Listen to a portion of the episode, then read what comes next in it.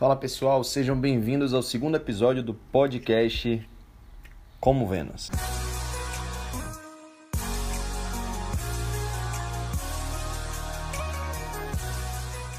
Bom, no episódio de hoje vamos estar conversando sobre uma série que eu achei muito boa. Na verdade, é uma minissérie com poucos episódios, mas que se tornou a minissérie mais assistida na história da Netflix. É, eu tô falando do Gambito da Rainha. Não, brincadeira. O Gambito da Rainha é o nome verdadeiro dessa série. Eu insisti em chamar os Gambito da Rainha é, e outros nomes aí, porque eu achei engraçado, porque eu ainda não conhecia. Mas parei para pesquisar um pouco mais sobre a série, achei extremamente curioso e, como eu conversei com vocês no primeiro episódio, aqui a gente vai falar sobre coisas aleatórias. E eu pensei, eu preciso falar sobre o Gambito da Rainha. Primeiro lugar, eu quero dizer, eu recomendo demais essa série. Ela é uma série que se passa no contexto dos anos 60, é, nos Estados Unidos. Tem a história de uma personagem principal, né? A Elizabeth Harmon, que é interpretada pela Anya Taylor. É uma atriz de 24 anos que já fez algumas participações, inclusive em um filme chamado Fragmentado, que eu assisti uma vez, bem, bem tenso aquele filme. Ela teve essa participação, mas eu acredito que ela se consagra como uma grande, enorme atriz agora, nessa minissérie, porque amigos e amigas, que atuação foi essa? Fantástica, muito bem, e eu destaco muito dela o olhar. O olhar dela é extremamente penetrante. Amigão, quando ela olha para qualquer pessoa assim na cena, você você se sente lá e não quer parar de olhar para ela, entendeu? Então, é isso. Ela consegue comunicar muita coisa com o olhar e isso foi um diferencial e algo muito, muito importante nesse filme que tem como temática justamente o xadrez. A Elizabeth Harmon, ela é uma grande enxadrista, um gênio é, nessa, nesse ramo do xadrez, não é? Uma curiosidade sobre é, a série O Gambito da Rainha é que foi baseado em um livro, um romance de Walter Tevis de 1983. Então, se você imaginava que a Elizabeth Harmon realmente existiu, ela não existiu. E por que, que essa série foi muito interessante para mim? Porque me fez sentir saudade da época que eu jogava xadrez. Claro que eu não chego nem aos pés, eu não diria nem que eu sou amador né, no xadrez, eu só conheço um pouquinho, mas eu lembro que quando eu tinha meus 11, 12 anos, lá no ensino fundamental do Colégio Ana Teresa, a gente no intervalo pegava o xadrez lá, com a tia na secretaria e ficava jogando, jogando, jogando, jogando. E, enfim, xadrez é muito bom, muito interessante. A série em especial, ela tem, ela precisa comunicar algumas coisas que não são tão comunicáveis para todo o público. Ela precisou adaptar um esporte que infelizmente não é muito famoso no Brasil, não é muito conhecido por todos, de uma forma que o, o o espectador, né, o consumidor daquele conteúdo pudesse entender e eles foram geniais. Por quê? Pare e pense comigo. Como é que você explica para uma pessoa que nunca viu xadrez que na partida um dos participantes está perdendo? Como é que você faz isso? Eles conseguiram encontrar uma resposta e ficou muito bom. A trilha sonora, somada com a atuação, conseguiu comunicar muito bem o andamento dos jogos. Você só precisa olhar para o rosto dos jogadores, não precisa ver a partida, você não precisa entender o que está acontecendo ali. Você já sabe, ó. Eu não preciso saber que o cavalo mudou para tal casa ou que tal coisa aconteceu, que a estratégia tá boa ou tá ruim. Eu só preciso olhar para o rosto e a atuação dos atores ficou fantástica e conseguiu comunicar isso muito bem, somado com a trilha sonora. Tocou uma música, eu lembro que até minha tia estava na sala assistindo uma vez, ela só fez entrar na sala, aí tocou uma música diferente, ela foi falou, ela tá ganhando agora, né? Eu falei, é. Por quê? Porque isso foi comunicado de outras formas que não foram só é, o tabuleiro. É interessante que eu tava passeando pelo YouTube, né, nessa minha pesquisa sobre a série, e eu percebi que todas aquelas partidas, elas estão disponíveis.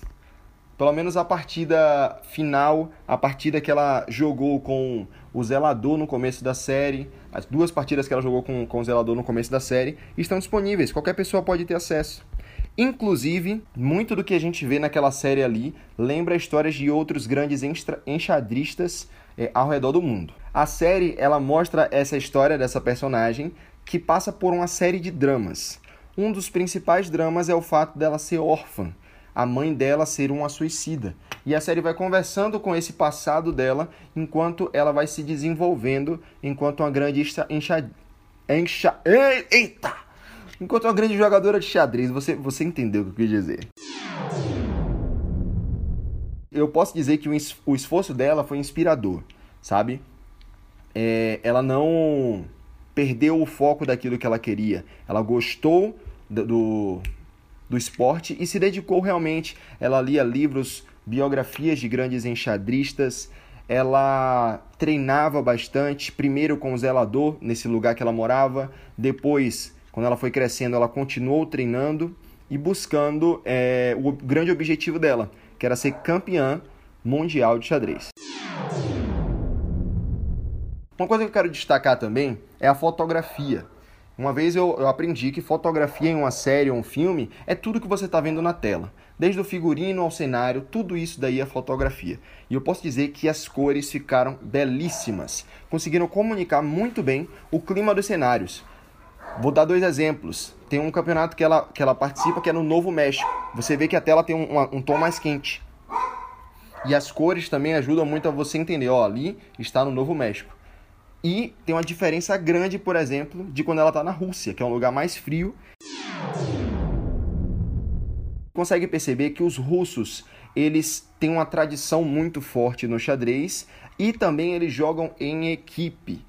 A gente percebe isso lá no final da série, quando os russos se reúnem para poder conversar sobre o jogo que foi pausado, né? Eles começam a conversar sobre aquele jogo para discutir qual seria a melhor estratégia para um daqueles jogadores tomar quando jogasse com a Elizabeth. Justamente o que não teve precedentes foi o fato de os americanos fazerem como os russos, de se reunirem, conversarem e decidir o melhor método. Os amigos dela lá dos Estados Unidos ligam para ela na Rússia e com o trabalho em equipe eles conseguem conquistar o objetivo. Ela consegue ser a campeã mundial. Esqueci de falar no começo, mas esse podcast está cheio de spoiler. Eu vou deixar indicado embaixo aí para que ninguém caia aqui de surpresa, tá bom? Para finalizar, eu queria justamente comentar o final. O final ficou algo em aberto. Imagine que você vive em um país que não valoriza o seu esporte, você é muito bom nesse esporte e aí do nada você vai para um outro país onde esse esporte é extremamente valorizado. E aí, você fica lá ou você volta? Foi essa dúvida que eu fiquei no final. Porque Harmon, ela vai para a Rússia, joga o Campeonato Mundial, ganha o Campeonato Mundial e chega um momento que ela tá voltando para o aeroporto, ela sai do carro e fica lá no meio dos russos. Tipo assim, todo mundo reconheceu ela, um monte de coroa assim na, na praça, né? Tava jogando xadrez, reconheceu ela, aplaudiu e aí termina aí, sabe? Será que ela ficou nesse país ou não ficou? E aí, isso me faz lembrar de muitos outros esportes que trazendo para a nossa realidade, né, não são valorizados no Brasil. O futebol feminino sofre bastante, o vôlei feminino sofre bastante, entre outros esportes que não são valorizados. Normalmente os que são valorizados são aqueles que dão mais mais lucro, né?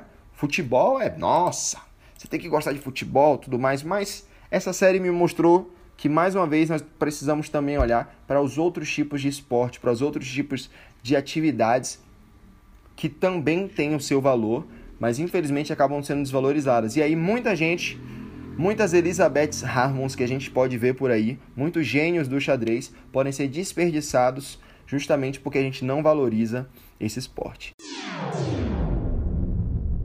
Então, essas foram as minhas impressões do Gambito da Rainha. Recomendo demais essa minissérie, muito boa, muito bem montada.